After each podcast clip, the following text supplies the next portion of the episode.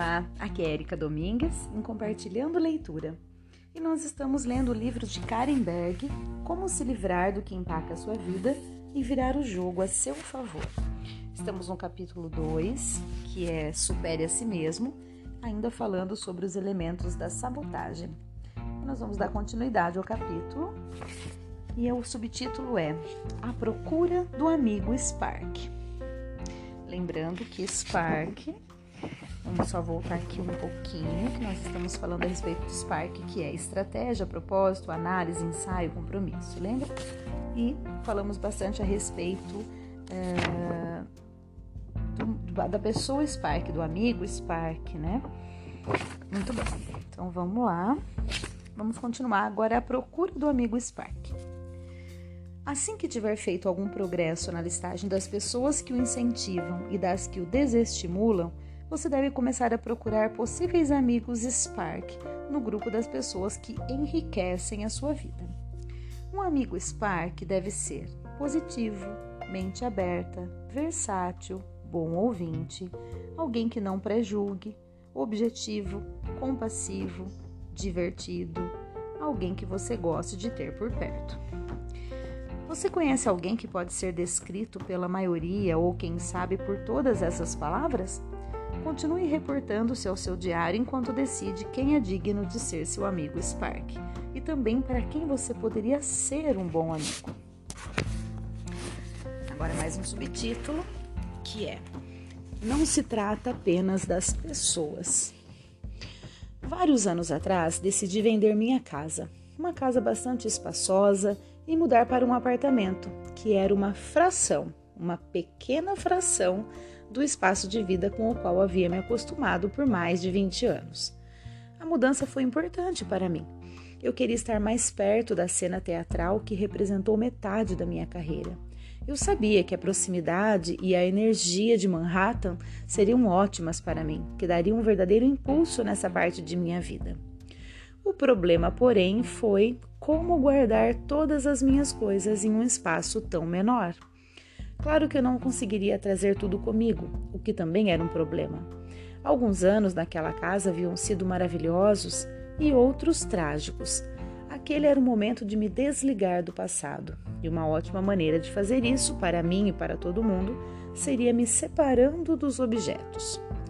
O bom em relação aos objetos é que eles são tangíveis, embora não seja fácil se separar da dor que você sente em função de um divórcio ou de outra perda ou rejeição, pois você não consegue segurar essa dor na mão, você pode segurar coisas materiais na mão e entregá-las a outra pessoa.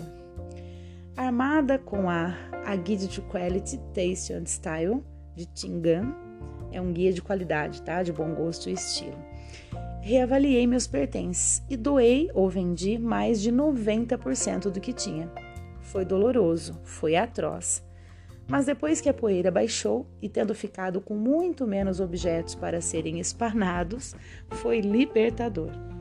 No entanto, quer se trate de pessoas, objetos ou comportamentos, muitas pessoas caminham por aí arrastando bastante peso morto.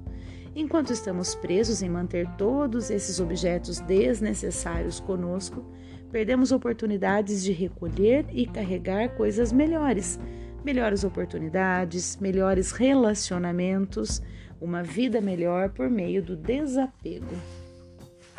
Verdade, né, pessoal? Como a gente se apega a coisas, pessoas, situações, enfim. Então vamos lá, agora Palavras de Sabedoria por James Jert, que é coach de comunicação e diretor de teatro.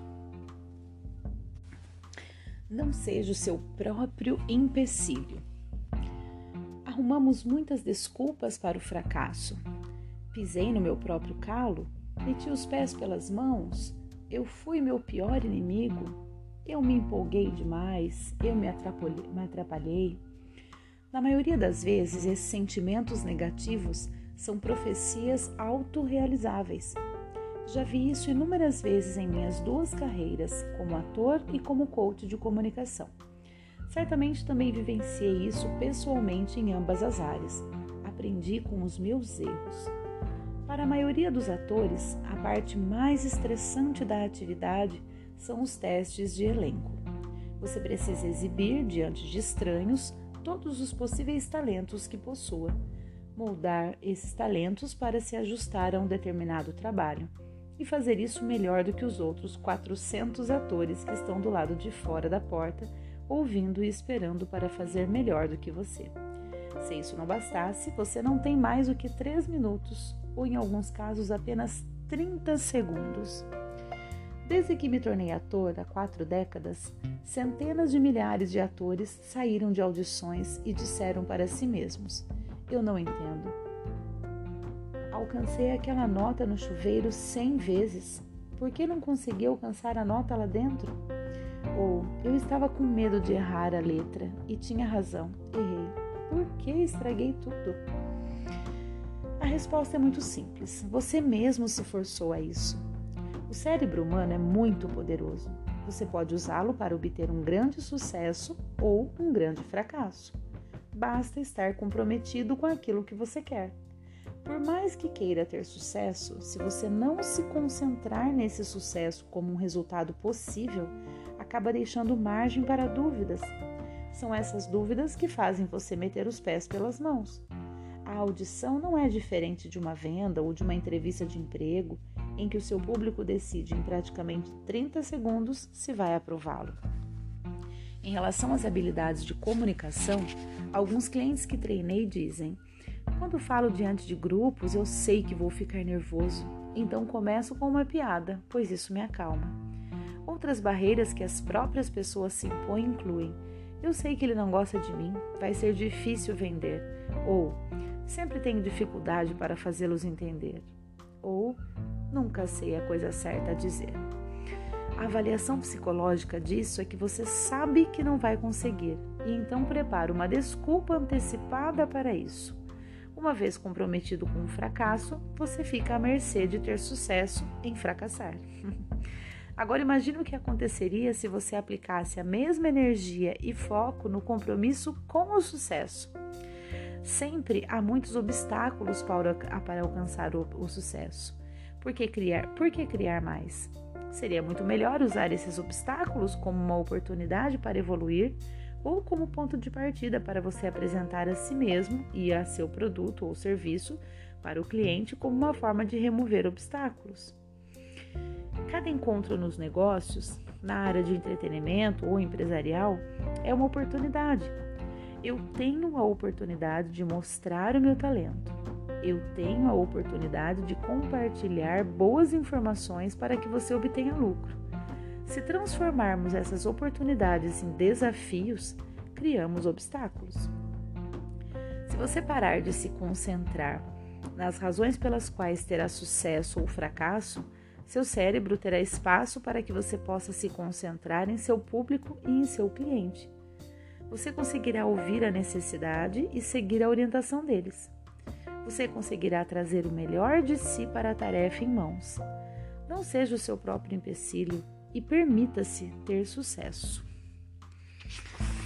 Muito bem. Então, continuando, o grande inibidor. Em todos esses anos de trabalho, e foram muitos, vi pessoas arruinarem suas vidas e carreiras mais por medo do que por qualquer outra razão. Sempre dizemos que nada é tão ruim quanto tememos, e no entanto ainda permitimos que o medo nos, nos abata. Por que damos tanto poder ao medo? Por que gastamos tanta energia com o eu não posso em vez do e posso? Ou melhor, eu posso? E se vivêssemos sem medo? E se dessemos uma oportunidade para as coisas?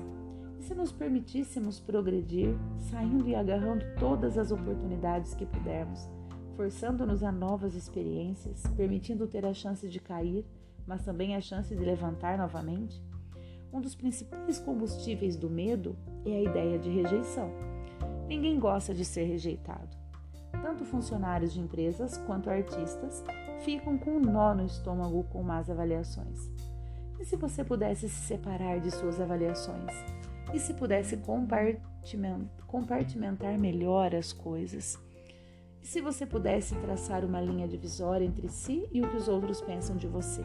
Provavelmente você temeria menos e viveria mais. trataremos mais disso nos próximos capítulos. Bom, pessoal, então por hoje é só. Espero que vocês tenham gostado aí desses trechos, tenham feito bastante reflexões. Um grande abraço e até o próximo áudio.